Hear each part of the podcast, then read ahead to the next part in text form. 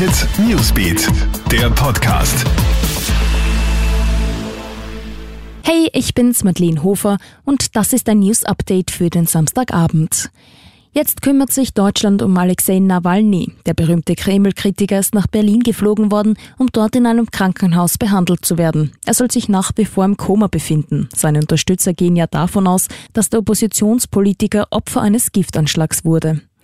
Schwere Sachbeschädigung an der Synagoge in Graz. Ein Unbekannter hat gestern Nacht mehrere Betonstücke gegen das Gotteshaus geworfen. Fünf Fenster wurden beschädigt. Bei dem Täter soll es sich laut Zeugenaussagen um einen Mann handeln, der eine weiße Kappe getragen hat und nach der Tat mit einem Fahrrad geflüchtet ist. Der genaue Sachschaden ist noch unklar. Es ist der bereits zweite Anschlag auf die Grazer Synagoge innerhalb weniger Tage. Erst am Mittwoch ist die Außenmauer beschmiert worden.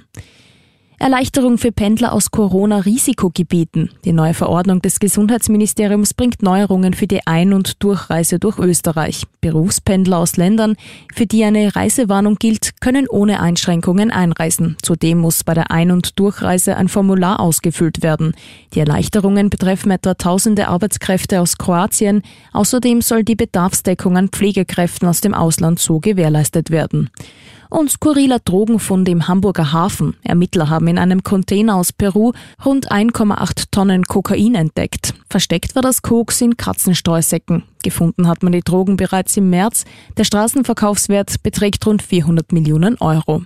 Das war's dann auch schon wieder. Alle Updates checkst du dir auch auf KroneHit.at sowie stündlich im KroneHit Newsbeat. KroneHit Newsbeat, der Podcast.